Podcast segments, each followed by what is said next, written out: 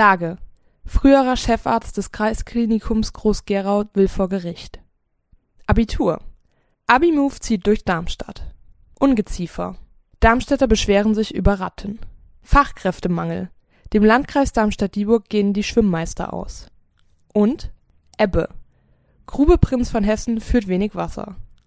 Das hört ihr heute in der Station 64. Hallo Darmstadt, hallo Südhessen, ich bin Anna und das hier ist die Station 64. Der frühere Chefarzt der Unfallchirurgie im Kreisklinikum Groß-Gerau hat eine Kündigungsschutzklage beim Amtsgericht Darmstadt eingereicht. Wegen Ungereimtheiten bei der Abrechnung von Kosten für Patienten aus dem Ausland hat das Klinikum Ende Mai eine Verdachtskündigung gegen den Chirurgen ausgesprochen Außerdem wurden mehrere Hüftimplantate in den Räumen des Arztes gefunden, was wohl auch zu dieser Kündigung beigetragen hat. Nachdem Dr. Erika Raab die Klinikleitung im Frühjahr übernommen hatte, hat sie nach eigenen Angaben eine Prüfung aller Buchungen und Vorgänge unternommen, bei der diese Ungereimtheiten dann schließlich aufgefallen seien. Der entlassene Chefarzt weist die gegen ihn erhobene Vorwürfe jedoch zurück. Seine Anwälte erklärten, dass die Klinikleitung seit Zitat geraumer Zeit nichts unversucht gelassen habe, ihn loszuwerden. Man wolle neben der Kündigungsschutzklage eine Verleumdungsklage gegen die Klinikchefin einrichten. Die zuständige Generalstaatsanwaltschaft Frankfurt gibt wegen dem Schutz der Persönlichkeitsrechte derzeit keine Auskunft zu dem Fall. Jetzt muss erstmal geschaut werden, ob der Mediziner sich mit seinem früheren Arbeitgeber auf einen Vergleich einigen könnte. Ob so eine Einigung möglich ist, soll jetzt eine sogenannte Güteverhandlung zeigen. Gibt es keine Einigung, dann würde üblicherweise ungefähr ein Vierteljahr später dieser Fall vor Gericht gehen. In der Kreisklinik laufen laut Echo-Informationen bereits Bewerbungsgespräche für die Nachbesetzung der jetzt vakanten Chefarztstelle die Kreisverwaltung Groß-Gerau und die Klinikleitung geben dazu derzeit keine Auskunft und auch Nachfragen zur Verdachtskündigung des Chefarztes und zu den Abläufen in der Klinik blieben für meine Kollegen vom Echo unbeantwortet. Wenn ihr vergangenes Wochenende in der Stadt, also Darmstadt, unterwegs gewesen seid, dann habt ihr es vielleicht mitbekommen und gehört, es gab laute Musik zu hören, es gab Gesang zu hören und ein bisschen Geschrei war auch dabei. Ich bin vorbeigelaufen, ich kann das sagen. In Darmstadt war wieder Abi-Move und wie jedes Jahr haben die Abiturienten ihre mündlichen Prüfungen gefeiert, indem sie durch die Stadt gezogen sind und zwar auf den Ladeflächen von LKWs. Insgesamt zwölf Schulen haben in diesem Jahr an der Veranstaltung teilgenommen und traditionell dekorierte dabei jede Schule ihren Wagen und spielte dort Musik. Die Strecke führte vom Messplatz über den Rhönring und die Heinheimer Straße, vorbei am Jugendstilbad und dann über die Niederramstädter Straße und den Cityring bis zur Abschlusskundgebung und Party auf dem Karolinenplatz. Zwischendurch konnte man immer wieder mal Anwohner beobachten, die sich das Schauspiel ansahen, die meisten vermutlich aus sicherer Entfernung. Gegen 16 Uhr ging es los in Darmstadt, gefeiert wurde danach wahrscheinlich die ganze Nacht. Darmstadt hat ein Rattenproblem, das sagen zumindest Anwohner im Hartring. Die beobachten dort nämlich immer öfter in letzter Zeit Ratten auf dem Bürgersteig und auf den grünen Flächen vor den Häusern. Da kommt natürlich die Angst auf, dass die Tiere sich immer weiter vermehren und dann im Winter vielleicht auch in die Häuser kommen, was keine schöne Vorstellung ist.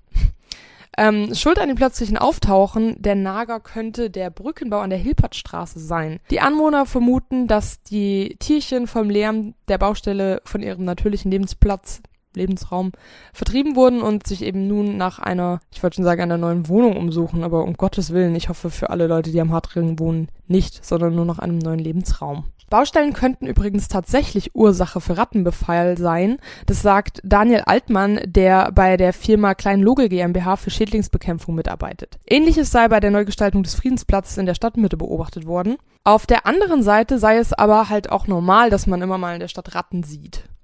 Ich habe auch schon ein paar gesehen. Fun Fact am Rande. Ich habe es nicht genossen. Nach Angaben des stadteigenen Bauvereins sind unsachgemäße Müllablagerungen die Hauptursache für die Ausbreitung der Nager. Problematisch sei, dass man Verursacher in solchen Fällen meist nicht zuordnen könne, auf Deutsch, man weiß eben halt einfach nicht, wer seinen Müll in die Gegend schmeißt, also tut es bitte nicht. Das Unternehmen sensibilisiere deshalb regelmäßig die Bewohner seiner Häuser mit Mülltrennungspostern und Broschüren. Die Stadt wird nach eigenen Angaben die Bekämpfung der Ratten zeitnah durchführen und dazu würden zum Beispiel Giftköter zur Herabsetzung der Blutgerinnung der Tiere eingesetzt. Das teilte die städtische Pressestelle auf Anfrage mit. Das macht man übrigens damit die Ratten dann nicht anfangen zu stinken, wenn sie sich irgendwann zersetzen. Das ist eine super Folge heute. Also ich hoffe, ihr hört das jetzt vorm Einschlafen oder so. Das macht bestimmt Spaß. Kommen wir zu erfreulicheren Themen. Es geht um Sommer. Die letzten Tage war es ja schon schön knackig heiß, teilweise. Dann ist die Temperatur wieder ein bisschen gedroppt. Aber vielleicht wart ihr ja in den vergangenen Wochen schon mal im Schwimmbad. Und ja, wie gesagt, ab und zu wird das Wetter ja mitgespielt. Ohne Schwimmmeister gibt es aber keinen Badespaß. Ähm, denn diese Fachkräfte sorgen für alles Technische, wie zum Beispiel Wassermessungen und das Spülen der Filter. Manchmal machen die wohl auch die Badeaufsichten mit, also retten euch, wenn ihr einmal trinken seid, was euch hoffentlich nicht oft passiert. Das kann aber auch ähm, jeder Rettungsschwimmer mit silbernem Abzeichen übernehmen. Tja, das ist zumindest noch und normalerweise die Regel, denn immer mehr Schwimmbädern im Landkreis Darmstadt-Dieburg gehen diese Schwimmmeister aus. Um den Badebetrieb in dieser Saison weiter aufrechtzuerhalten, hat die Stadt Rheinheim zum Beispiel an zwei Tagen in der Woche eine Fachkraft über einen Personaldienstleister verpflichtet, also über einen externen. Das ist aber deutlich teurer, als einen eigenen Schwimmmeister zu beschäftigen. Und gerade kleine Schwimmbäder können sich das natürlich dann vielleicht nicht leisten. Drei Festangestellte, eine Auszubildende und das Aufsichtspersonal der DLRG arbeiten im Dieburger Schwimmbad. Das ist die Mindestbesetzung, die man braucht, um den Badebetrieb und die Sicherheit zu gewährleisten.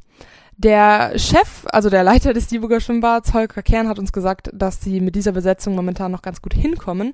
Wenn aber zwei gleichzeitig krank werden, dann wird es schon grenzwertig. Die Konsequenzen in so einem Fall wären beispielsweise reduzierte Öffnungszeiten in den Bädern und das Dieburger Schwimmbad hat auch eine Bädergemeinschaft mit dem Schwimmbad in Großzimmern.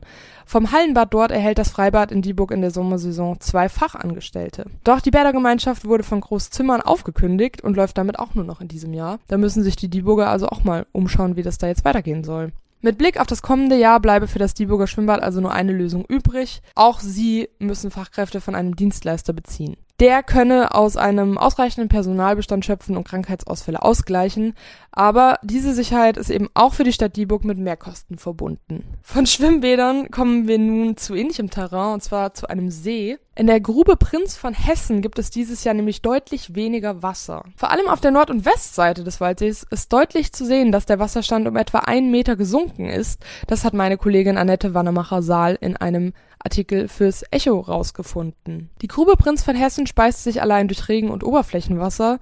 Insofern reguliert sich der Wasserspiegel durch Niederschlag einerseits, Verdunstung andererseits. Das sagt die städtische Pressestelle. Aber auch Thomas Deuster, der ist Autor eines Buches, das denn da heißt ähm, Gewässer rund um Darmstadt, vermutet, dass der warme und trockene Sommer 2018 sowie der relativ niederschlagsarme Winter Grund für den niedrigen Pegelstand sind. Das kann man wohl auch bei anderen Darmstädter Teichen beobachten, zum Beispiel dem Heiligenteich in Kranichstein. Auch da ist das der Fall. Da auch dieses Gewässer keinen Zulauf hat, trocknet er immer weiter aus. Die Grube Prinz von Hessen, in der sich seit 1976 Badegäste tummeln, ist übrigens kein natürliches natürliches Gewässer, sondern ein ehemaliger Braunkohletagebau. Und 1920 übernahm schließlich die Stadt die Grube, schloss 1924 das Bergwerk und die Grube füllte sich mit Wasser und wurde ab 1948 als Reservoir benutzt. Trotz Badeverbots entwickelte sich die Grube in den 60er Jahren zu einem beliebten Freibad. Krasse Anarchie in Darmstadt auf jeden Fall. Und 1974 rekultivierte die Stadt das 45.000 Quadratmeter große Gelände, flachte die Ufer ab und bepflanzte sie. Ja, und zwei Jahre später gab es dann noch eine DLRG-Station. Da bleibt uns wohl nur zu hoffen, dass das warme Wetter klar schon irgendwie anhält, weil es schön ist, beziehungsweise jetzt erstmal bitte wiederkommt.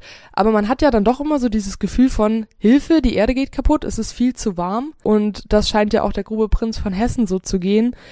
Also ist es vielleicht gar nicht so schlecht, wenn es jetzt erstmal ein bisschen weiter regnet. Mit diesen Worten entlasse ich euch in euer hoffentlich nicht allzu verregnetes Wochenende. Ich hoffe, ihr könnt auch was Schönes machen und ins Schwimmbad gehen. Und wir hören uns beim nächsten Mal. Ciao!